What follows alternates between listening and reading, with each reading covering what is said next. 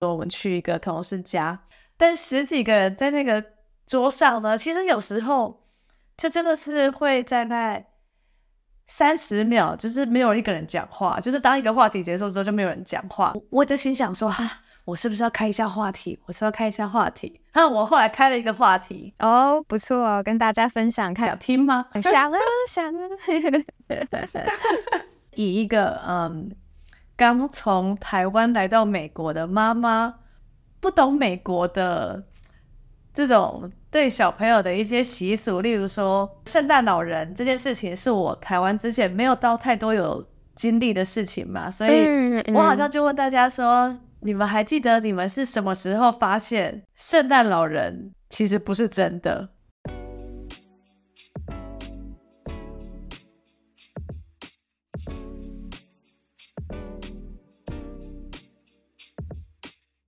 嗨，我是派蒂小姐。嗨，我是 Lily 狗。我跟着内心深处的美国梦，好不容易来到美国西雅图居住与工作。而我只是个阴错阳差来日本看看晃晃的人。这个频道将分享有关于海外生活的大小事，谈论日本东京及美国西雅图有趣的生活习惯差异。不管你是正准备离开家乡到海外生活，还是对异国生活感到好奇，反正先来听听我们的踩雷故事就对了。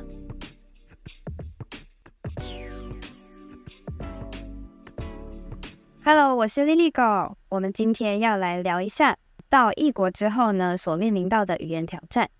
那我想要先来访问一下 Patty，你觉得呢？在美国这边，你刚到异国的时候，在口语上面啊，或是跟大家呃聊天上面，有什么和你本来想象不一样的地方吗？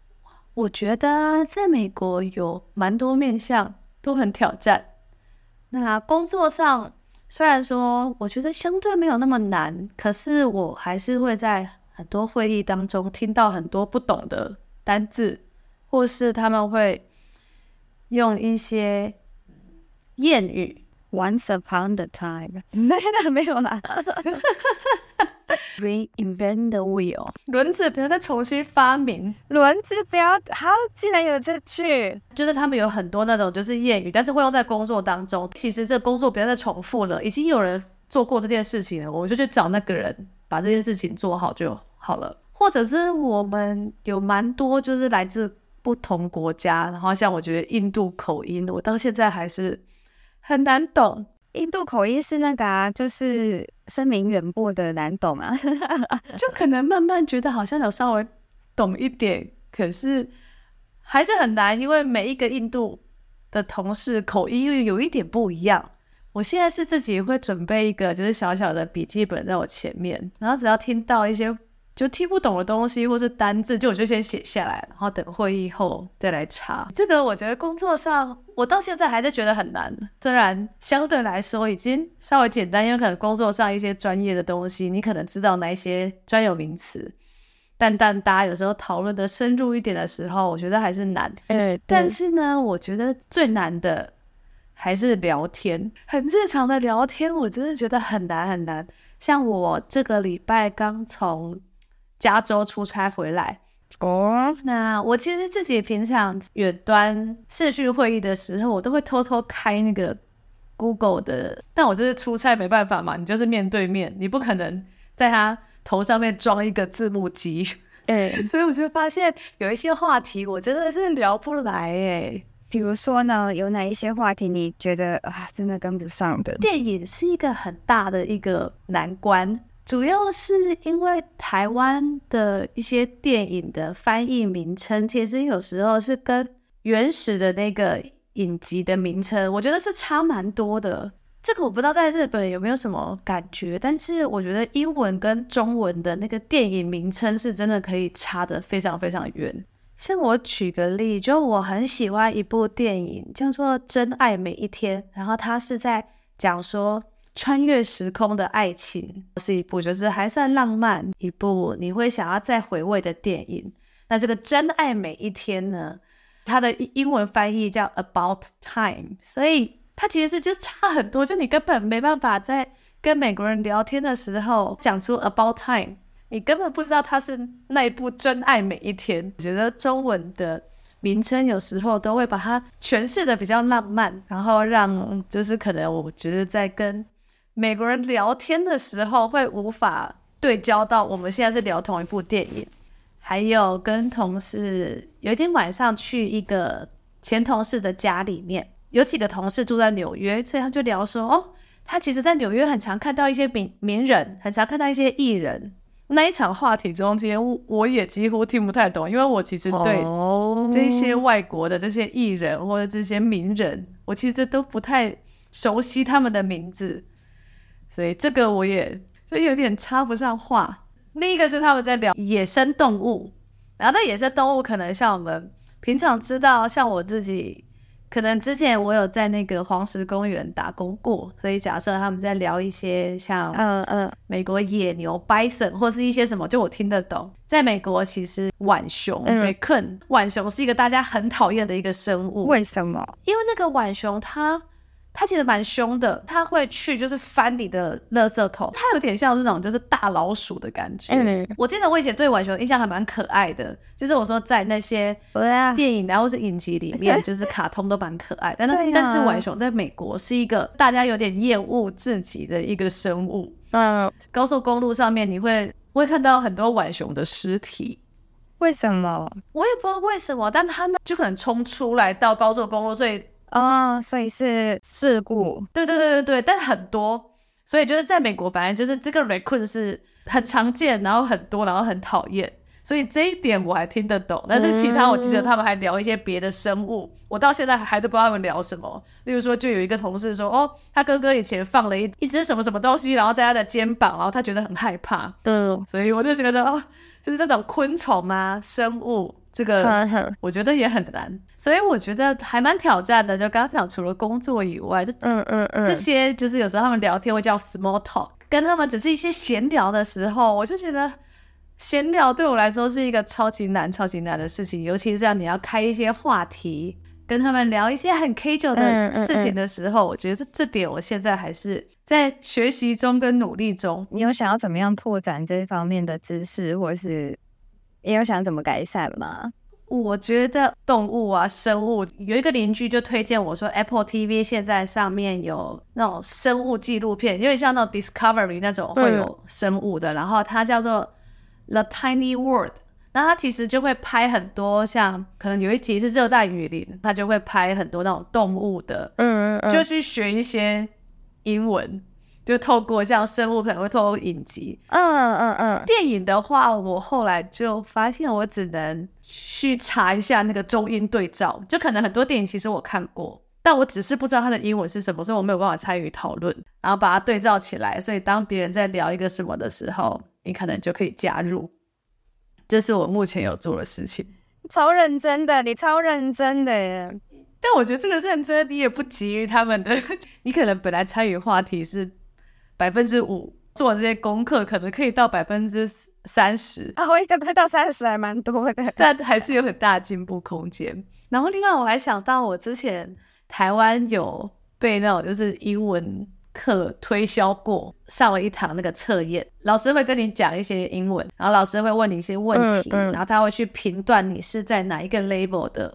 学生就他们好像分什么什么 A one、A two、B one、B two，就是他有一个评量的标准。Wow, 然后记得那个时候，那个老师就说我的程度大概是美国的国小五年级的程度，还不错啊，还 还不错吗？你说是还不错？你说我现在是小学生的程度。当时我被评断那一个 level 的时候，我就想说，哈，我竟然就只只是一个小学生。哎，那个不是那个是什么时候？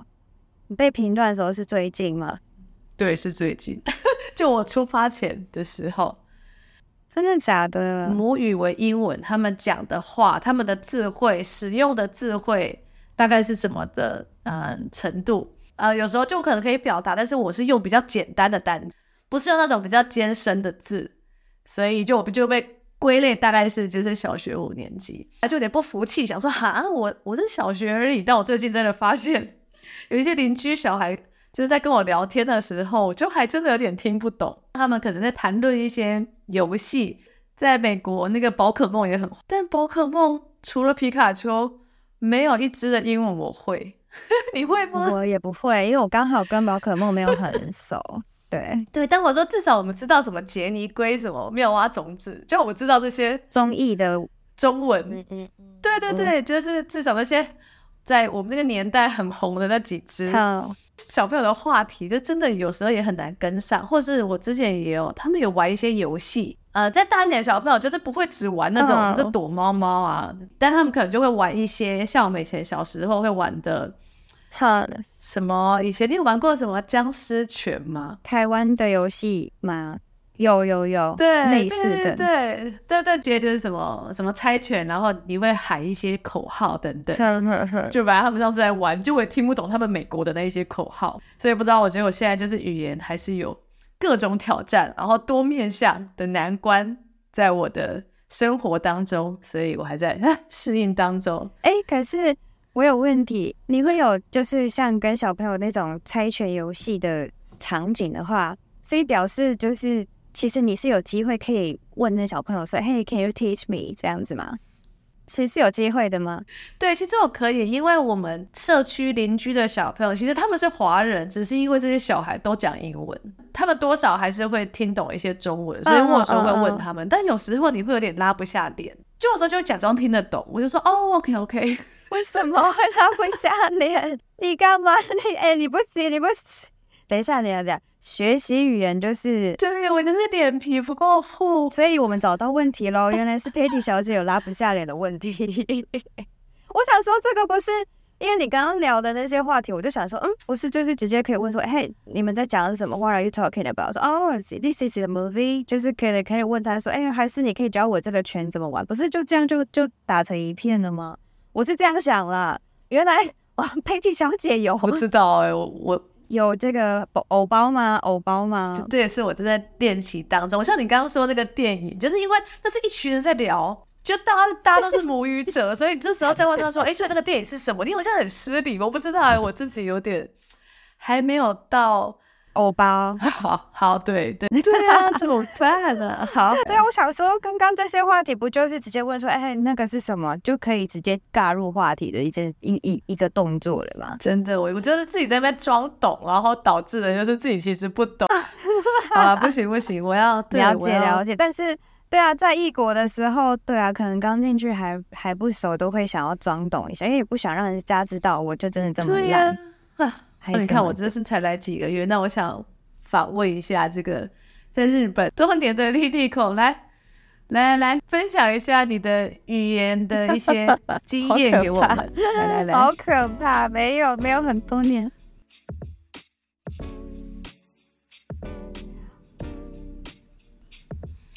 但我觉得 Patty 刚刚的状况真的是我们去异国都一定会发生的。那我这边分享一下日本的地方，就是他在我刚来的时候，发现日本文法里面很少去带到我、你、他这种主词，所以很有时候会会错意，会需要你很多阅读空气的能力，或对谈对对谈的世界有一点概观的了解。就像 Patty 刚刚会烦恼说，他的电影的名称翻译不一样怎么办？小朋友游戏怎么办？宝可梦怎么办？这个都会，我刚来的时候也都有发生。一开始我忘记有没有像 Patty 这样有偶包，我真的完全可以理解那个部分，就是你拉不下脸去问，或是觉得啊，切入人家的话题，拖了时间来为了我一个人的不懂来那个会很尴尬。后来就发现几个切入点，一个是我后来发现你长了这样，你就是非母语者了，你这个不用他们去多一秒的判断就知道你一定日文。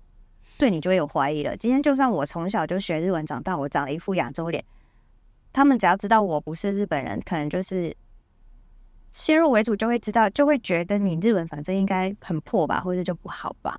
所以这地方就让我蛮快有一些洗礼，就已经没有了偶像包袱这件事情了。反而比较多是，我都聊天的时候会直接，嗯，他们讲宝可梦的啊，比如说杰尼龟，我就会直接查杰尼龟的中文，然后亮出图片给他们看，说，哎，你们在讲这个是这个吗？然后他们就一秒钟说，哦，好，然后话题就接下去了嘛。不然就是呃，会直接问说，啊，你们现在聊的是是 game 吗？是游戏吗？还是漫画？就是我不一定要去了解到整篇他们有漫画的第一部到第十部的内容去感到压力大，我反而只是问。大方向，我不是专业嘛，那我就问白痴的问题啊，毕竟我就是一个初学者，我就会问说，哎，是你们在聊漫画还是在聊那个、啊、游戏？哦，他出到第几集啊？问这些数字上的问题，去假装我也有在参与这个话题，但是我并不用跟你们聊到很深层，说，嗯嗯，他们打怪的细节或者是一些宝物，我就不懂啊。哦，这我要学起来。嗯，所以你是说大方向有在参与就好。另外，如果说因如果你日本不是亲友的话，一般会在公司或公家机关去。听到日文嘛，或是便利商店，就会听到很多敬语啊。那敬语里面简单是分尊敬语或谦让语。然后这边就是会有一些混乱啦，让你觉得说他尊敬语是希望对方帮你做的动作，那谦让语是出发点为自己去为对方做的动作。所以当一开始还不太使用这些语言还不太流利的时候，你只听得懂动词或名词，在一个没有主语。然后加上后面它又是接尊敬语或谦让语，究竟他的动作的排列组合是对方要帮你做的事，还是你要帮对方做的事？如果没有稍微知道当下在聊的事情的时候，确实常常会有不确定意思的状况。那不过有一个我自己我自己摸索出来的解法，就是说直接问对方主语是什么？你现在在讲的这个动作的主语是是谁？然后或是说。重复自己刚刚理解的意思，用简单自己会的单字，然后重复自己刚刚理解意思给对方听，问说这样是吗？是这个意思吗？然后对方如果说对了就对，那如果在日文里面呢不对的话，通常就是意思相反过来，就是他们正在说话的内容了，就会只有这个两个方向。那比如说我举一个简单的例子，就是说，比如自己会去问对方，他们刚刚讲了一大堆话了，然后我想要 catch catch 不到了。我就会停下说：“哎，就这么这个拉赛。”我说：“所以是 A 赏说了 B 赏的坏话，然后被发现了吗？”那同事要么就会说：“哦，对，就是这个意思。”不然要么就会说：“哦，相反是 B 赏说了 A 赏的坏话，然后被发现的。”就是他们里面，呃，就他们一句话里面包含刚刚我说的这些排列组合的话，通常意思要么就是你理解意思，不然就是一百八十度做相反的理解，大概就不会差太远的。这样好像有点。复杂哦，嗯，我我其实没有很听得懂，但就等于说是你说会有很多不同的排列组合，然后他们不说主词是吗？对对，他们会有一些不说主词的状况，会常常让人有一点容易会错意。那我自己自己的解法就是直接问主持是什么。谁被说坏话了吗？或者谁做谁被做了这个动作了吗？就是自己去切入自己没有自己落掉的那些空格，然后去填填满说，哦，那他们原来是在讲这样的一件事情啊。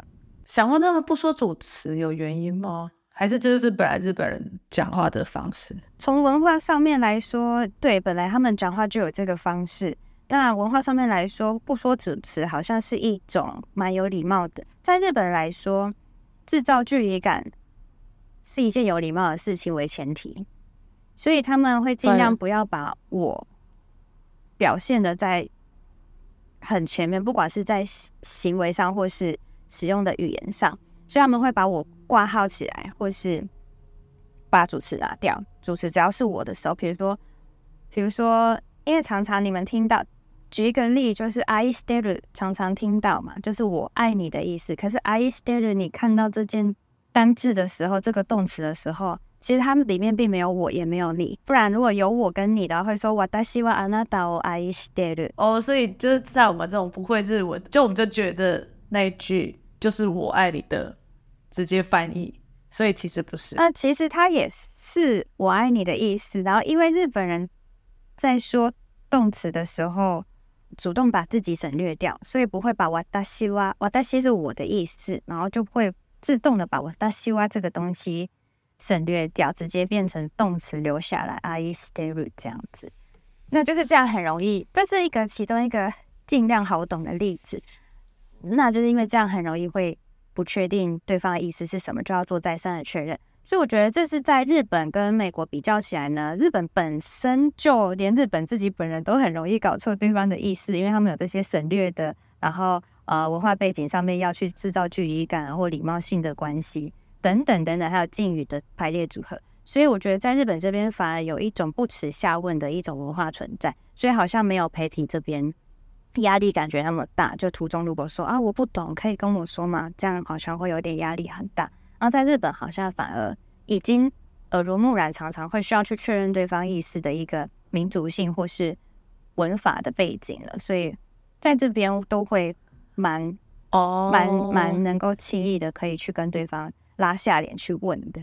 我觉得大家对日文，就像你刚刚讲的敬语这种事情，那你一开始如果曾经讲错过，还是用错过，因为他们不是不同对象，你需要用不同的方式去跟他讲话。对对对，一定要弄错的啊，到 到最近都还在弄错啊。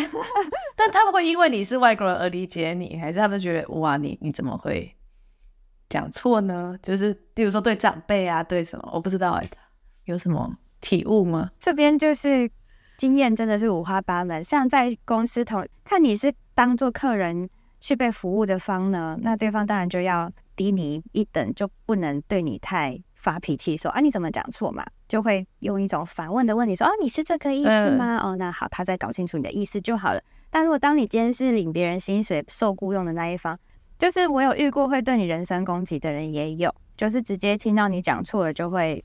他其实根本就在等你啊，他就在等你讲错，然后好可以攻击你说你这个外国人日文讲好好不好这样子。OK，即便只是一些小错误，所以都有。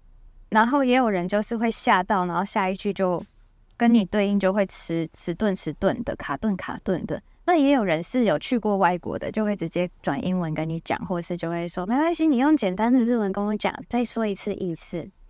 就是五花八门啊，在日本这边也是五花八门的反应。了解。分享一个对话习惯的改变，和日本这边其实在对话上有一些小技巧。当你如果无法加入话题的时候，可以做一个转换的方法的。那我先分享对话习惯上的改变好了。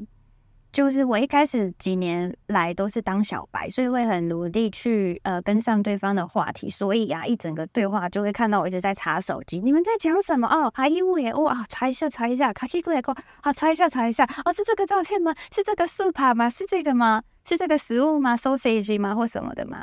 然后大家就一秒，就是我会去试图找到对方可以。看画面一秒就回答我是跟不是，然后不会让对方造到太造成太大困扰的方式去让大家顺顺利的完成这个谈话，所以我都是自己查，然后图片秀给对方看，他一看红色白色，他就可以告诉你说是跟不是的嘛，所以这是我一开始很努力跟话题的时候，每一场都超累的。然后久了的话，就是现在大概也知道大家会聊什么话题。日本人很喜欢聊新闻话题，尤其是跟同事的会议、同事的饭局的时候。所以就有一阵子是养成自己常常会看雅虎新闻，或是今天先刷一下新闻。如果你晚上知道有饭局，你会先刷一下新闻，然后或是就是聊公司最近的案件，绝对就是会安全下装的。就是说啊，今天公司有。反正就稍微聊一下今天公司案件的小进度啊，都可以为自己对于这个案件相关的延伸话题。大概在日本就很容易下妆。嗯嗯。跟朋友这边的，如果话题的话，不管是新朋友旧朋友，一定都会有这种话题跟上跟不上的一种状况。可是我觉得那也是一个很好玩的、很值得学习的地方，很值得探索的地方。那只是我现在久了就会沉默当听众，并且就会自己跳脱出那个我不熟的话题。我会开自己想聊的话题，那直到有人跟上就继续聊。那如果没有人跟上的话，在日本大家会很自然而然帮你再转到下一个话题，就不会有空档的，不会造成尴尬的。所以结论就是，我觉得通常朋友聚会大家聚在一起，就是很多意识流的集合，所以不要避会去聊到你自己的话题，或是去听一下对方最近玩了什么新的电玩啊，或是看了什么电影。整体来说，不会因为谁没跟上就变得很尴尬，或是发生什么事情。对啊，这是一个对对话习惯上面的改变。那下一个呢？我会分享一下，在日本没办法加入对话的话，没关系，可以用 A いうえお法则，或是さしすせそ法则。这边呢，就是日本啊，很常，你们在综艺节目都会听到大家一直嘿，すごいですね，なるほど。 我跟你讲，你不懂任何话题，直接这些这些，你知道那个那叫什么？少林十八招，少林十八招给它用上去就对了，直接用起来是不是？就比如说你讲一个什么话题，我就会说 哦是哦，然后或者就说哎很厉害耶，啊不然就是他们在聊，再继续切一些话题，你就是当那个听众就好了。你说当听众，然后给一些很正向的回馈就好。哦，好酷的，对，Oh my God，reaction，对啊，你就说 Oh my God，so cool，cool cool cool，sure sure sure，然后就是。我后来发现就，就就这样子就，就就安全下装吧。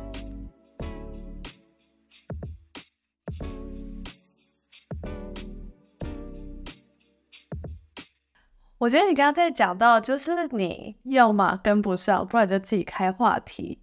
这个我刚好出差的这段时间嘛，因为我们不是说我们去一个同事家，但十几个人在那个桌上呢，其实有时候。就真的是会在那三十秒，就是没有一个人讲话，就是当一个话题结束之后就没有人讲话。我的心想说哈、啊，我是不是要开一下话题？我是要开一下话题？那我后来开了一个话题哦，不错哦，跟大家分享看，想听吗？想啊 想啊。以一个嗯，刚从台湾来到美国的妈妈，不懂美国的这种。对小朋友的一些习俗，例如说圣诞老人这件事情，是我台湾之前没有到太多有经历的事情嘛，所以我好像就问大家说，嗯嗯、你们还记得你们是什么时候发现圣诞老人其实不是真的？不是真的，因为在美国这件事情是很很严重的。就是我说，如果你今天告诉一个小孩说，这世界上没有圣诞老人，他妈妈可能会过来揍你。嗯、真的吗？美国人他们把那个 Santa 就是圣诞老人，就是他们把 Santa 营造的真的是圣诞老人，然后真的是我觉得真的像我们很神圣。永远的神 Y Y D S，对，就是很像我们那个，就是呃，卡通里看到的。因为我觉得我我们在台湾就没有没有什么过圣诞节的经验。我会问那个话题，是因为那天那个朋友的家是有烟囱的，这真的是还有一根烟囱，哇哦，就很可爱。你知道，我就说哦，我问这个话题是因为我刚刚看到那个烟囱了，就就大概跟大家讲一下我怎么突然问。还有一个同事就说，就他以前小时候，圣诞老人会来给他们圣诞礼物。隔天拿到圣诞礼物的隔天早上呢，还会在餐桌上发现，就是喝到一半的牛奶跟吃到一半的饼干，做到这样子，做到这样，然后爸妈就会说：“哦，那是那是这样的人刚来过了。”然后小朋友就啊，他他来我们家吃饼干，就是我说他们的小朋友是很可爱了，就就很可爱，就是很梦幻，很可爱。嗯，然后所以这个是我那天。就是，就我觉得我问到一个不错的话题，很赞呢，难得难得开的一个小话题。然后我就是也在那天了解到了一些其他，就是他们对小孩营造的一些很可爱的事情。像你小时候知道牙仙子吗？我看影看美国的影集才知道牙仙子这件事情。他们是会把牙齿藏在枕头里还是什么的？就是。脱脱落下来的牙齿，对，这个我以前不知道，然后也是那天他们聊，对，就是他们就是掉乳牙的时候，会爸妈会跟他讲说，你放在枕头下面，隔天早上起来呢，牙仙子拿走之后，嗯嗯、你就会拿到一个礼物，或是你就会拿到钱，就是你就会拿到一个硬币。所以他们的小朋友是，就是也是很相信，就是 牙仙子的这个事情。可爱。然后最后一个是我没听过的，就是他们就讲说，就是 Easter Bunny，因为台湾没有在过复活节嘛，所以其实我不太清楚复活节到底是一个什么样的节日。那天我也问说，请问这个活动的内容是什么？嗯嗯、然后我就就把他他们他们当场就有说，他们就复活节是纪念耶稣基督复活的日子。会准备那个彩蛋，家长会去就是买一颗那种比较大颗的蛋，它是塑胶的，所以它打开以后呢，里面就会放一些糖果，就会把它藏在一些嗯家里的一些角落或者花园里面，小兔子就会过来，就是把那些糖果就是吃掉。所以我记得我还是跟他们的话题就聊一聊，然后我就说哇，就我真的要做很多笔记，就是原来美国的爸妈这么辛苦。营造了很多，就是让小朋友充满很多想象力，像牙仙子啊，或者是有些是小兔子，都会来我们家，会跟你互动的角色。对对对，我觉得好可爱。这次出差，然后跟大家聊完，就觉得还蛮有趣的一个小文化知识。那想问日本有没有什么是，就可能大家要从影集，或是大家平常不太知道的事情，有没有人可以分享给大家？哦，oh, 我这边有准备了一些，但是因为日本是一个非常爱过节的民族，所以我就全部讲会讲不完。那我针对小朋友的这个部分好了，小朋友其实有一个叫做三五七三五七的一个节日，就他们三岁、五岁、七岁呢，都会需要穿一个日本传统的服饰正装，就是有点像和服，但是是不一样的。然后他们会去那个神社这边去做。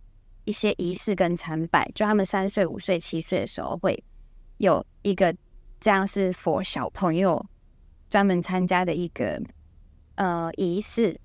那其他一整年就是日本，日本真的是爱过节的一个大国，所以无论是一月中啊会去神社参拜的哈兹莫德这个事情，和三月、四月左右的樱花季，那还有夏天会穿浴衣去花火大街。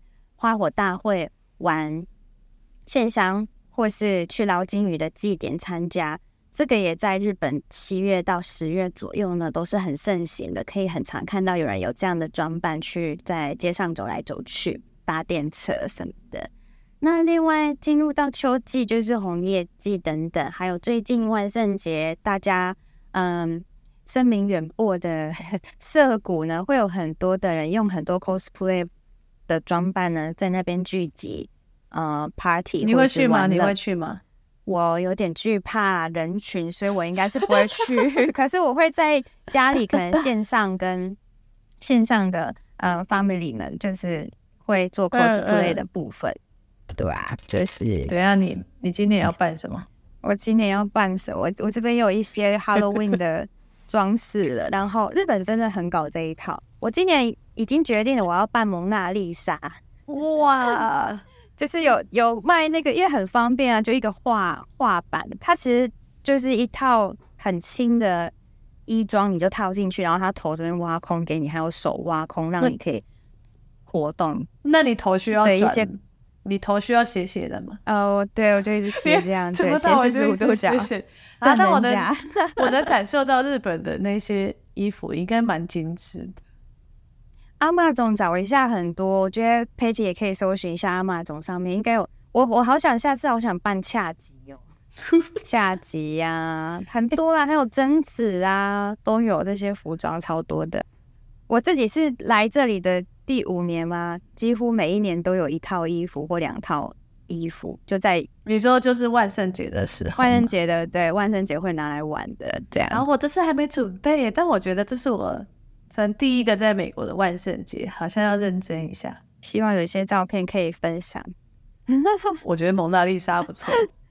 日本这边刚刚介绍了 Halloween，后面就会紧接 Christmas 嘛。那嗯，日本这边会有很多 illumination 的中文叫什么？反正就是放很多很漂亮的 LED 灯。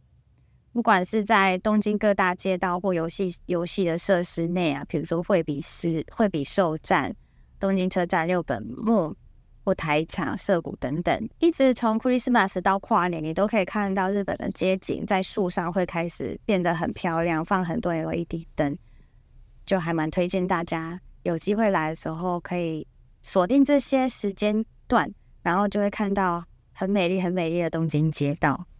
对。感觉很漂亮。我记得，我记得我曾经想要去日本跨年，但是我后来有听人家说，觉得如果真的是跨年，就不是 Christmas，是跨年的那一天，好像是很安静，就他们会是不是会去敲钟，但是就不是有太多晚会，就是我记得是安安静静的跨年，然后就这样好好的过到。新年是吗？在日本这边呢、啊，他们的跨年那天是很安安静静，然后很虔诚的一个态度，会去呃神社这边做参拜的。然后过了十二点以后呢，呃，电车这边也会加特别加开到比较晚，到一点到两点，让大家可以在参拜完之后能够安全到家。然后，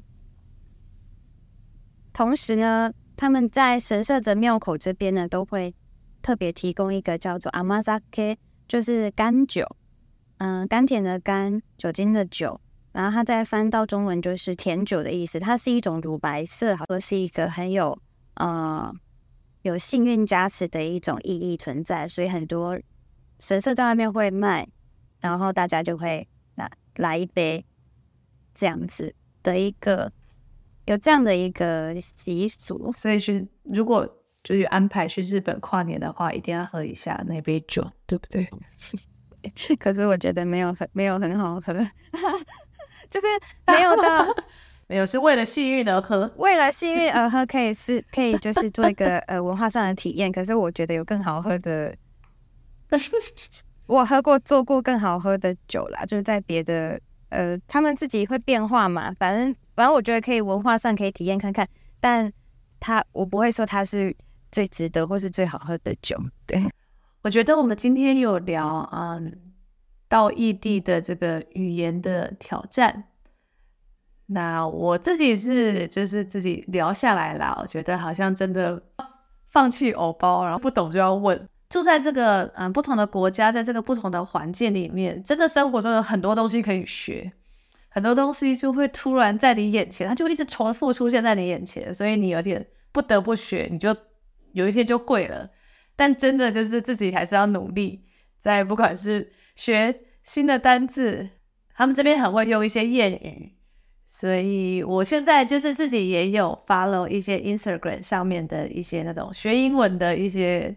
账号某天就发现自己一半以上怎么都听得懂了，这样对，然后也就是在透过不管是看影集啊，或是嗯参与一些活动，然后让自己这些文化知识可以再多一点，然后可以跟更多人找到话题，这是我这是自己的体悟，然后也希望之后的集数，嗯、遥远的集数可以跟大家说哦，我终于听得懂，多了百分之十了，之后来再跟大家。回报一下。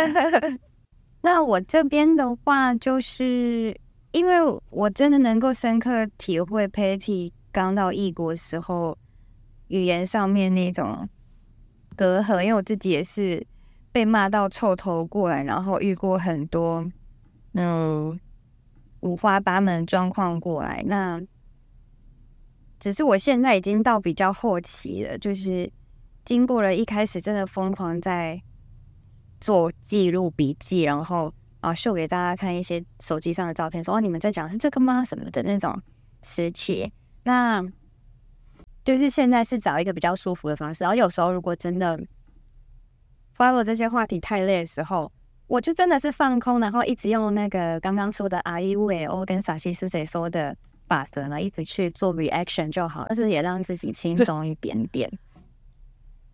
毕竟社交是很消耗能量的，是 我自己觉得啦。真的，我对我这次出差去了六天，然后觉得好累哦，我讲了好多英文，好累哦，好累哦。可是我以为 Patty 是社交，就是很很擅长于，就是很享受于那个社交氛围里面的人，结果不是呢。我觉得我是，但是因为就是有一点卡在语言的这一。这一个小关卡上，嗯、所以就是如果我用中文的话，嗯、我一定可以就是更 enjoy 这一趟旅旅程。哎呦，这次是英文，所以我就加了一层，就是哦，好像会有人听不懂我讲话，嗯嗯嗯、然后好像真的很难可以加入，但应该越来越好吧？我希望。会的，Of course。今天的集就聊到这喽，喜欢这样的内容呢，可以订阅或是在 Apple Podcast、Spotify 留言给我们，并且给我们五星好评，都会是我们持续制作的动力哦。另外，现在 Spotify 下方我们也有不定期的票选活动跟问卷，别忘了投票，让我们更了解你们哦。还有还有，别忘了 follow 我们的 Instagram，锁定东京西雅图的日常分享，也欢迎你们在上面与我们互动，分享你们的生活 style 哦。那我们就下集见。拜拜，拜拜。